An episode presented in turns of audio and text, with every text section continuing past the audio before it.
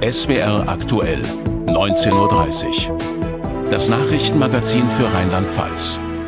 Mit Fatma Mittler-Solak und Sascha Becker.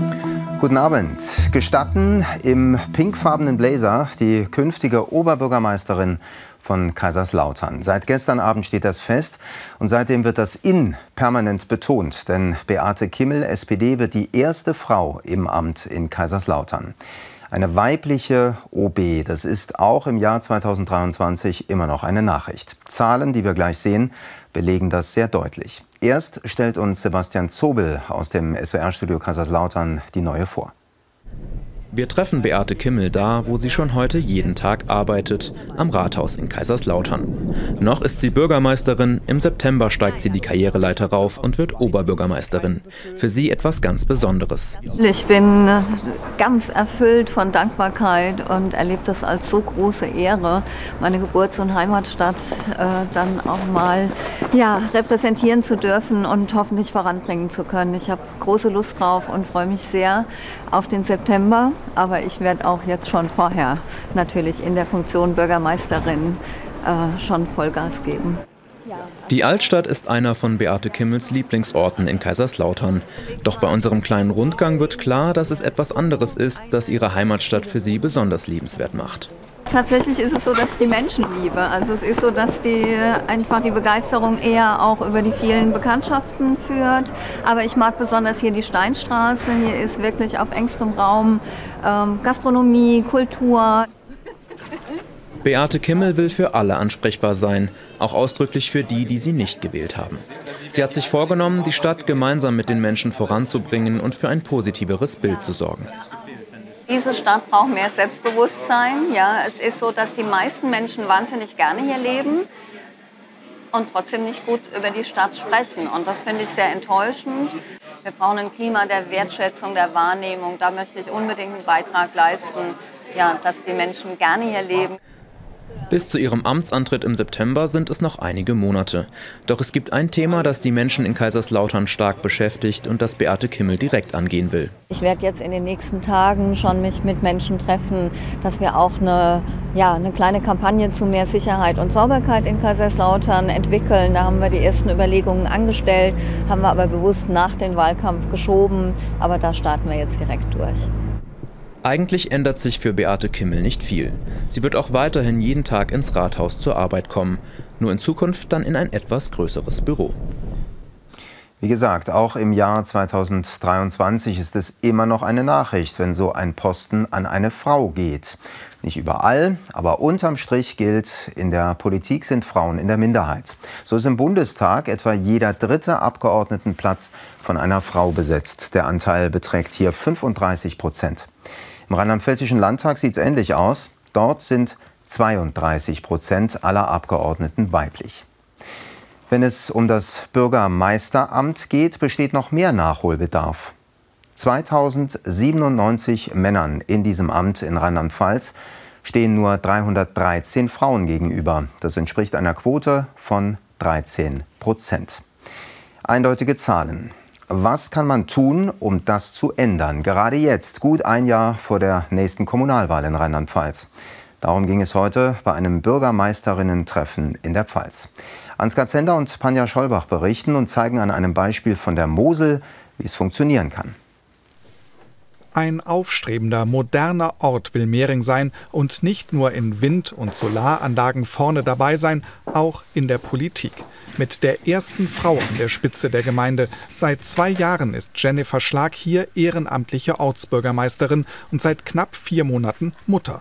Das geht, sagt sie, auch weil zu Hause ihr Mann mitzieht, der wie sie beruflich selbstständig ist. Wir sind beide sehr, sehr eingespannt, kriegen aber alles mit guter Organisation hin.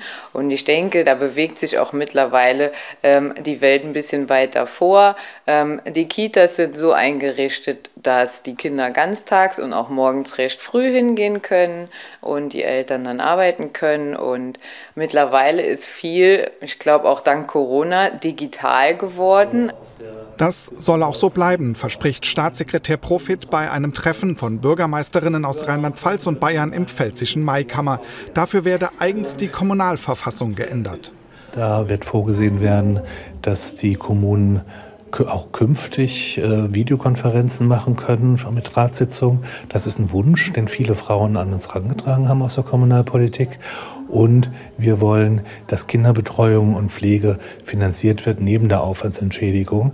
Das sind die Rahmenbedingungen, die das Land ändern kann. Als Vorbild beim Treffen des Gemeinde- und Städtebundes gilt Christiane Horsch. 1999 begann sie ihre politische Karriere als Beigeordnete der Stadt Trier, wurde dann Verbandsgemeindebürgermeisterin erst von Neumagen-Dhron und seit 2007 von Schweich. Mit einem dicken Fell und Ausdauer habe sie sich in der Männerwelt durchgesetzt, sagt sie. Vernetzt euch, das ist der wichtigste Tipp und traut euch ganz viel zu. Also Frauen können das genauso gut wie Männer. Sie meinen aber immer, sie müssen viel besser sich vorbereiten und äh, das ist überhaupt nicht wahr. Und die Erfahrung, die geben einem so alte Hasen oder Häsinnen so wie ich, äh, dass man sich einfach besser austauscht, keine Angst hat und sich ein bisschen was zutraut und nicht den Hang zum Perfektionismus hat. Die Hoffnung aller beim Treffen der Bürgermeisterinnen, dass es nach der Kommunalwahl im nächsten Jahr im Land deutlich mehr Ortsbürgermeisterinnen wie Jennifer Schlag gibt. Wer hätte das gedacht, sagen wir mal vor einem Jahr und ein paar Tagen vor dem Ukraine-Krieg? Wer hätte da gedacht, dass in Deutschland applaudiert wird, wenn das Land Panzer liefert? Und noch was hat sich geändert. Die Bundeswehr hat bei uns wieder einen ganz anderen Stellenwert als vorher. Aufrüstung. Wer hätte das gedacht? Auch am größten Bundeswehrstandort in Rheinland-Pfalz in Koblenz ist das Thema. Gerade heute am Zeitenwende-Jahrestag berichtet Jan-Boris Retz. Wir erleben eine Zeitenwende. Immer wieder dieses Wort. Eine Zeitenwende in der Geschichte unseres Kontinents. Seit einem Jahr, seit dem Angriff Putins auf die Ukraine. Ein Krieg und ein Wort, das Spuren hinterlassen hat, auch in Koblenz. Das ist ein schwieriges Thema. Es ist natürlich ein langer Prozess, diese Zeitenwende, die nicht von heute auf morgen äh, passieren kann. Also ich würde mir wünschen, dass da ein bisschen schneller halt was passiert. 100 Milliarden Euro sollen ausgegeben werden für die Bundeswehr, zum Beispiel in Büchel in der Eifel. Dort sollen neue Kampfjets stationiert werden, die mit Atombomben bestückt werden können. In Büchel sollen nach unbestätigten Informationen US-Atombomben lagern. Für die Zeitenwende in der Bundeswehr ist seit dem Rücktritt von Christine Lambrecht Boris Pistorius zuständig. Ich will die Bundeswehr stark machen für die Zeit, die vor uns liegt. Doch das kostet Geld, viel Geld. Geld, für das die Bundesregierung etwa im Sozialbereich sparen oder Schulden machen muss. Daran führt für den Bundesvorsitzenden des Verbands des Technischen Dienstes der Bundeswehr in Koblenz aber kein Weg vorbei. Wenn man kein Geld hat, für die Bundeswehr, dann muss man sie abschaffen. Das ist der einzige Weg, eine Finanzierung durchzuführen, um hier eine, eine glaubwürdige Abschreckung hinzubekommen. Ob die jetzt durch Schulden finanziert sind, jeder von uns finanziert ja mittlerweile sein Haus, sein, sein Auto äh, über eine gewisse äh, Kreditschuld. Nur dass diese Kreditschuld bei 100 Milliarden Euro liegt und jetzt Sondervermögen heißt. Das stört auch einige in Koblenz das Wort ändert halt nichts an der Tatsache, dass unsere Kinder das alle abbezahlen müssen. Und äh, davon bin ich halt überhaupt kein Fan. Das kann nicht sein, dass man dann für Waffen und sowas äh, dann Geld ausgibt und an anderen Ecken und Enden fehlt. Wir versuchen die ganze Welt zu retten, kriegen aber nicht selbst in den Griff, unseren Leuten zu helfen oder unseren Familien zu helfen, die am Hungertuch nagen. Tja, es wird immer am falschen Ende gespart, leider. Die Frage ist, was passiert in naher Zukunft? Werden wir angegriffen oder nicht? Für den Bundesverteidigungsminister ist klar, der größte Teil der Zeitenwende, meine Damen und Herren, liegt noch vor uns. Jetzt ist es die Aufgabe des Kanzleramts, der Bundespolitik und der Bundeswehr, dass aus der Zeitenwende keine Zeitverschwendung wird. Das entscheidet sich also in Berlin. Georg Link, unser Hauptstadtkorrespondent. Ist es denn nun Zeitenwende oder Zeitverschwendung? Also die Opposition, die CDU, CSU, die hat schon mal das klare Urteil gefällt, dass es Zeitenverschwendung ist. Das ist ja auch ein Stück weit erwartbar. Viel interessanter ist dann, dass der eigene Koalitionspartner der SPD, nämlich die FDP, sagt, diese Zeitenwende, die muss auch in den Kasernen ankommen. Also da gibt es ganz deutlich Kritik. Der Generalsekretär der FDP sagt, auch beim Beschaffungswesen, und dann sind wir dann auch beim Beschaffungsamt in Koblenz, da muss sich vieles ändern. Also von da kommt eine ganz deutliche Kritik. Beim Schuldenmachen für die Aufrüstung äh, sind die Leute auf der Straße in Koblenz auch sehr kritisch, haben wir eben gehört. Wie geht es denn jetzt äh, gerade bei der Finanzierung weiter? Da türmen sich ganz schöne Probleme. Dieses Sondervermögen ist ja nichts anderes als komplett schuldenfinanziert. Ähm, und jetzt hat der neue Verteidigungsminister, wir haben ihn eben gerade gehört, Herr Pistorius, gesagt, er will im regulären, regulären Etat 10 Milliarden mehr haben. Die Grünen wiederum haben auch Ansprüche an den Etat für ihre Kindergrundsicherung. Da sind wir auch im Bereich von 10, 11, 12, 13 Milliarden. Und der Finanzminister von der FDP sagt, neue Schulden und höhere Schulden gibt es nicht, die Schuldenbremse zählt. Also, da gibt es erhebliche Verteilkonflikte zwischen den einzelnen Ministerien und, und, und, und Politikfeldern. Am Donnerstag wird Bundeskanzler Scholz im Bundestag eine Regierungserklärung abgeben zu dem Thema ein Jahr Zeitenwende. Vielleicht gibt es da einen kleinen Fingerzeig, wie es da weitergehen kann. Vielen Dank, Georg Link nach Berlin. Wir bleiben bei der Politik. Nach der Flutkatastrophe muss die zerstörte kommunale Infrastruktur wieder aufgebaut werden und das kostet mehr als gedacht, Fatma. Richtig, laut Innenminister Ebling steigen die Kosten für den Wiederaufbau voraussichtlich auf etwa 4,3 Milliarden Euro. Das sind rund 9,48 Prozent mehr als noch im vergangenen Jahr angenommen. Als Grund nannte Ebling unter anderem die angespannte Lage im Bausektor. Das Geld sei über das Sondervermögen von Bund und Land abgedeckt. Die letzten Corona-Schutzmaßnahmen bei uns im Land enden übermorgen statt wie geplant im April. Laut Gesundheitsminister Hoch bleibt einzig die FFP2-Maskenpflicht für Besucher in medizinischen Einrichtungen bis zum 7. April bestehen. Bund und Länder seien sich einig darüber, dass das Schlimmste in der Pandemie überstanden sei. In Wissen im Westerwald hat der Stadtrat über die Sicherheitslage diskutiert. Damit reagiert die Stadt unter anderem auf den Brandanschlag auf die katholische Kirche vor rund zwei Wochen. Bei dem Brand waren in der Kirche unter anderem der Altar sowie wertvolle Fresken zerstört worden. Stadtbürgermeister Neuhoff informierte den Stadtrat über den aktuellen Stand der Sicherheitslage und forderte unter anderem mehr Polizeipräsenz in Wissen. Ebenfalls sprach er sich für eine bessere Integration sowie einen größeren Fokus auf Gewaltprävention aus. Der Bedarf an Pflegefachkräften ist nach wie vor hoch. Deshalb hat das städtische Krankenhaus in Pirmasens sein Bildungszentrum jetzt erweitert und modernisiert. Bei der Vorstellung der neuen Räume hieß es, der Ausbau sei notwendig gewesen, um den gestiegenen Bedarf für Aus- und Weiterbildung zu decken. Zum Beispiel könnten Pflege-Azubis künftig an zwei Terminen im Jahr die Ausbildung beginnen, statt wie bisher an einem. Außerdem sollen im Bildungszentrum Pflegekräfte aus dem Ausland qualifiziert werden.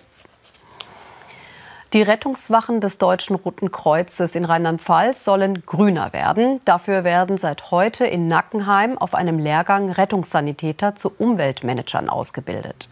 Teilnehmende aus 14 DRK-Verbänden lernen sechs Tage lang, wie sie nachhaltiger und umweltschonender arbeiten können. Sie sollen in Zukunft als Ansprechpartner für ihre Kolleginnen und Kollegen dienen. Außerdem möchte das Deutsche Rote Kreuz künftige Neubauten unter Umweltgesichtspunkten planen und so viele Wachen wie möglich energetisch sanieren. Man muss kein Prophet sein, um sagen zu können, diese Woche wird für die katholische Kirche wieder eine schwierige, ganz vorsichtig formuliert. Am Freitag kommt das Missbrauchsgutachten fürs Bistum Mainz und schon seit heute treffen sich die deutschen Bischöfe in Dresden. Es geht um den Reformprozess. Aus Rom kam zwar wieder eine Absage, aber zumindest die Spitze der Bischofskonferenz will den Weg weitergehen. Auseinandersetzungen programmiert. David Kerzis berichtet. Die deutschen Bischöfe stehen unter Druck. In Dresden sollen die Weichen für die Zukunft der katholischen Kirche gestellt werden. Der Limburger Bischof Georg Betzing findet klare Worte. Wir müssen Zeichen setzen, dass wir uns verändern. Sonst glauben uns die Menschen nicht mehr und laufen reihenweise weg. Und es gibt Veränderungsmöglichkeiten und hohe Veränderungsbedarfe, nicht zuletzt um das Übel des Missbrauchs äh, wirklich einzudämmen.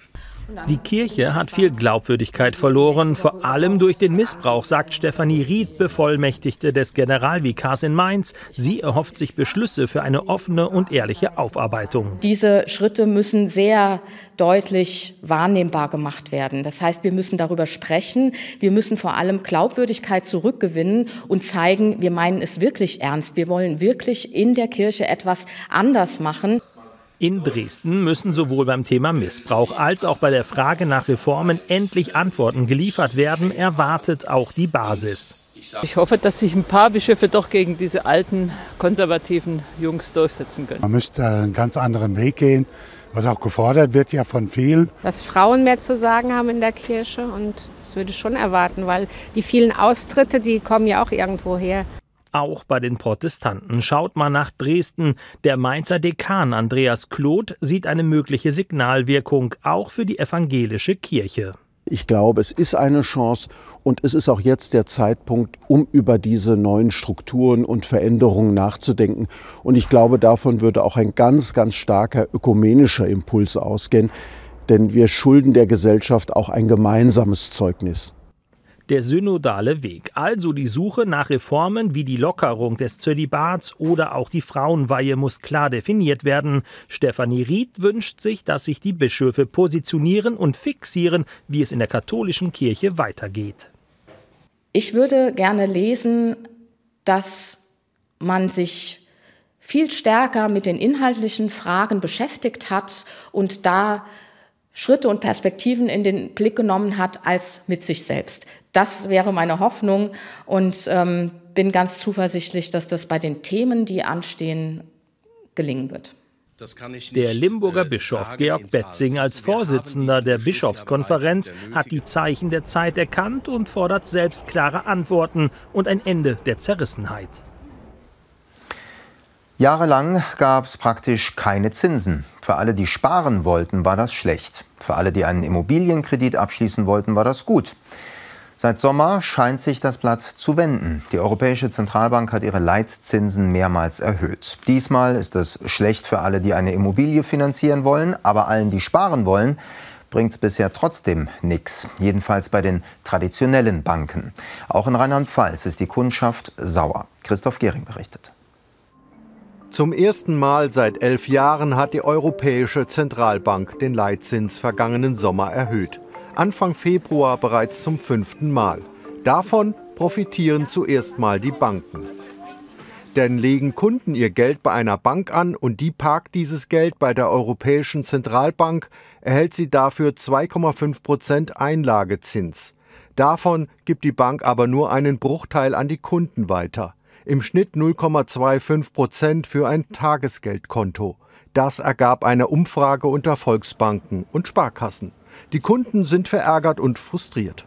Wir als Familie fühlen uns auch schon langsam etwas verarscht von den Banken, weil die Zinsen gehen ja Tagesgeld schön weit runter in den Keller. Ich habe mein Tagesgeldkonto. Da habe ich sage und schreibe 2022 2,05 Euro Zinsen bekommen. Und wie gesagt, äh, was soll ich machen? Das ärgert mich natürlich. Ich bin stinkesauer deswegen. Aber soll ich mein Geld wieder unter das Kopfkissen legen? Jahrelang haben sich Zinsen aufs Tagesgeld bei Volksbanken und Sparkassen nicht gelohnt. Der Fokus lag auf anderen Geldanlagen, so der rheinland-pfälzische Sparkassenverband in Mainz. Wir empfehlen den Kunden vor allem, zur Beratung, um eben einen ganzheitlichen Ansatz zu wählen, damit die Kunden auch merken, ähm, es gibt auch noch andere Anlagemöglichkeiten wie das Tagesgeld, denn äh, in einer Zeit bei 7, 8 Prozent äh, Inflation ist es ähm, zu gefährlich, ähm, dauerhaft in dem Niedrigzinsbereich äh, unterwegs zu sein. Eine Alternative sind Direktbanken, aufgelistet im Internet. Und wer kann uns in diesen Dingen noch ein paar gute Tipps geben? Der Wirtschaftsjournalist und Chefredakteur des Online-Geldratgebers Finanztipp. Guten Abend, Herr Tenhagen. Guten Abend. Nehmen wir das Stichwort Direktbank auf, das da gerade viel, also Bank ohne Filiale, ohne unmittelbare Beratung. Ist das überhaupt eine gute Adresse für alle, die ihr Geld bisher einfach bei der guten alten Sparkasse oder der Volksbank haben?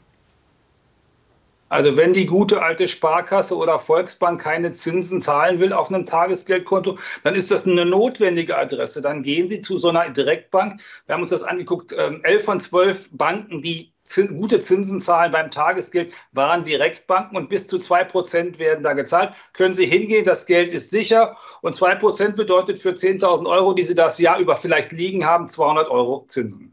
Jetzt ist es ja trotzdem so, dass eben viele Menschen vielleicht diese 10.000 oder gar nicht, äh, gar nicht so übrig haben im Moment, sondern es brauchen, falls die Waschmaschine kaputt geht und so weiter. Wann sollte man denn ans Anlegen denken? Wie viel brauche ich so flüssig auf der Bank immer, um dran zu kommen? Naja, das Schöne an so einem Tagesgeldkonto ist ja, Sie sind ja flüssig. Das heißt Tagesgeldkonto, weil Sie täglich drankommen und da sollten Sie vielleicht zwei oder drei Monatseinkommen, wenn Sie das erspart haben, so flüssig haben, dass Sie auf einem Tagesgeldkonto jederzeit rankommen. Dann kann das Auto kaputt gehen und die Waschmaschine. Und wenn hinterher noch neue Sommerreifen her müssen, dann geht das auch noch, ohne dass Sie den Dispo brauchen. Ein bisschen anders ist es ja, wenn ich Geld fest anlege, logischerweise, Festgeldkonto, Fonds äh, und so weiter. Wer sich dafür im Moment interessiert und das nötige Kleingeld hat, was kann man denn dabei rausholen im Moment?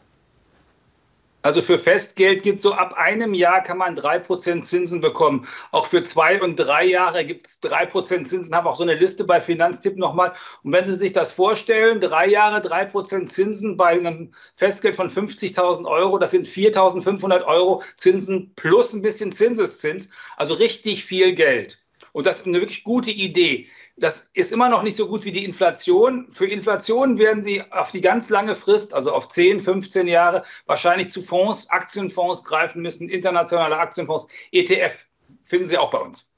Kurzer Blick bitte noch in die nächsten Monate, in die, in die Zukunft. Wie wird die Zinsentwicklung weitergehen in den nächsten Monaten?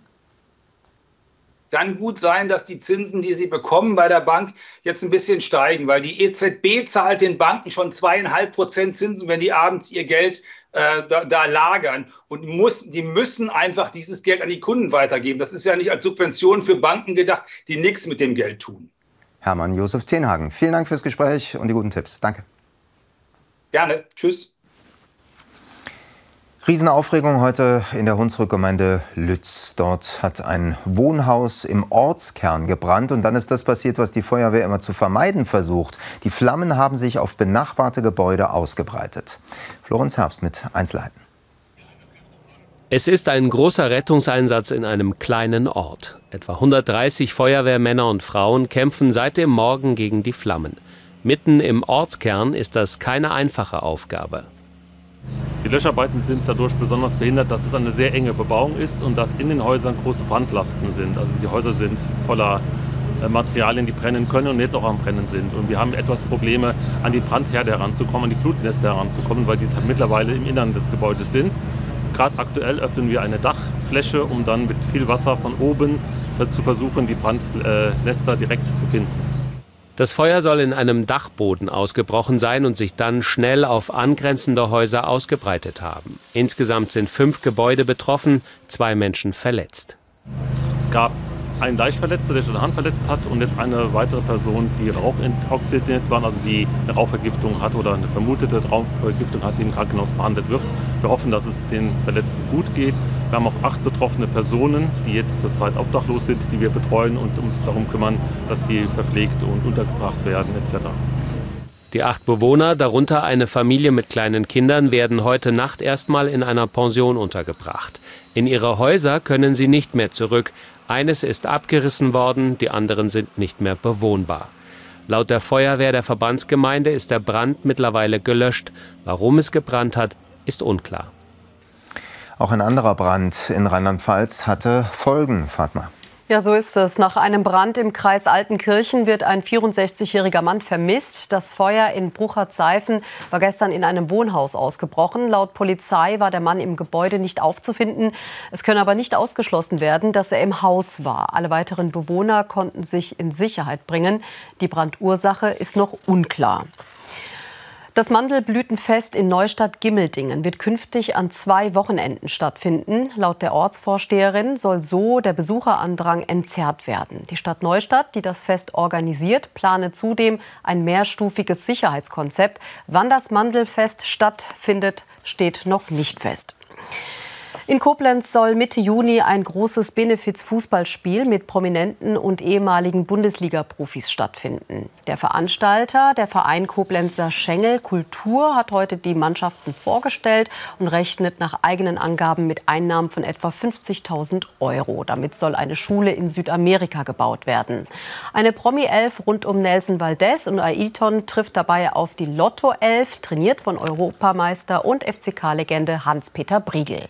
Wichtig ist, dass äh, wir äh, frei aufspielen, äh, beide Mannschaften, weil ich habe auch schon erlebt, sie mal defensiv spielen, dann gibt es nicht so viele Tore und der Fußball lebt von den Toren. Und je höher das Ergebnis ist, also für beide Mannschaften, es kann 10-8 oder 9-7 oder 6-5 ausgehen, dann haben die Zuschauer viele Tore gesehen. Und ähm, die Erfahrung zeigt, dass dann immer ein paar schöne dabei sind. Und zum Schluss haben wir heute noch praktische Lebenshilfe. Wer einen Garten hat, der kennt das. Irgendwann ist der Rückschnitt fällig. Aber es gibt Regeln. Eine betrifft den 28. Februar, morgen. Christine Blank mit Tipps aus Bendorf. Für diese Arbeit läuft die Zeit ab. Bäume radikal zurückschneiden oder fällen, so wie hier im Bendorfer Stadtteil Stromberg, darf man nur noch bis morgen. Für Baumpfleger Daniel Wirges eine stressige Zeit. Bis zur letzten Minute hat er Aufträge wie jedes Jahr. Ab dem 1. März besteht in Deutschland oder in den verschiedenen Bundesländern ein sogenanntes Rodungsverbot. Und ähm, um damit den Schutz der Vogelwelt gewährleisten zu können. Bei Gefahrenverzug, bei Bruchästen oder gerade auch im Sommer, wenn zum Beispiel in Bäumen ja die toten Äste besser zu erkennen sind wie im Winter, darf man die auch einzeln nehmen. Weiterhin erlaubt bleibt das Zurückschneiden, der sogenannte Pflegeschnitt. Um die Hecke im Garten in Frühlingsform zu bringen, kann man sich sogar noch etwas Zeit lassen. Besser wäre in der Wachstumszeit die Hecken zu beschneiden, das heißt von Mai bis Oktober, weil sich auch die Wunden dann am besten mit Energie versorgen. Wer nach dem 1. März Gehölze zurückschneidet, muss sicherstellen, dass keine Tiere gestört werden. Der Profi sucht vorher mit einer Wärmebildkamera. Laien müssen genau hinschauen. Was macht man, wenn dann tatsächlich ein Nest gesehen wird? Äh, dann sollte man die Arbeiten verschieben, bis die Vögel fertig gebrütet haben. Je nach Art drei, vier Wochen. Oder eben jetzt noch schneiden. Das Wetter dazu passt. Kühl, sonnig und tagsüber kein Frost. Ja, und wie lange das so bleibt, sagt jetzt Sven Blöger. Viertel vor zehn gibt es die nächsten Nachrichten, dann mit Daniela Schick. Von uns beiden einen schönen Abend für Sie.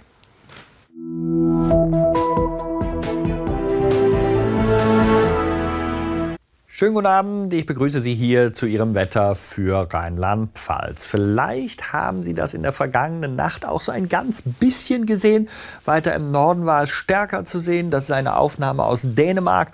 Und Sie sehen dort tatsächlich Polarlichter, die sonst viel weiter nördlich vorkommen, wenn es eine ordentliche Sonneneruption gab. Dann kann das aber mal bis zu uns voranschreiten, die Sichtbarkeit. Was passiert, wenn gerade in der höheren Region der Atmosphäre, also da sind sie weit oben auf 200 Kilometer, der Sauerstoff durch die Teilchen des Sonnenwindes angeregt wird? Dann gibt es dieses rote Licht. Der etwas tiefer liegende, auf 80 bis 100 Kilometer Höhe, produziert das grüne Licht. Und wenn da mal violett zu sehen ist, dann können Sie sagen, ah, der Stickstoff wurde angeregt. So, von der Anregung weg zu diesem Hochdruckgebiet über den britischen Inseln und der nordöstlichen Strömung. Es bleibt kalt in Rheinland-Pfalz, aber es wird viel Sonne geben. Gucken wir zunächst in diese Nacht hinein. Da ist natürlich keine Sonne da. Da werden Sie einige lockere Wolken erleben. Die Temperaturen wieder auf der kalten Seite, 2 bis 6 Grad unter Null. Und morgen Vormittag dafür kaum Wolken, viel Sonnenschein. So geht es auch durch den Nachmittag. Ein paar kleine Wölkchen können dabei sein. Die Temperaturen steigen gegenüber der kalten Nacht dann schon deutlich, aber bleiben trotzdem bei 2 bis 7 Grad hängen. Und der Wind kommt aus Nordost und ist teilweise noch spürbar. Die nächsten Tage dann viel Sonnenschein bis Donnerstag. Nachmittags dann 10 Grad, Freitag einige Wolken mehr. Tschüss.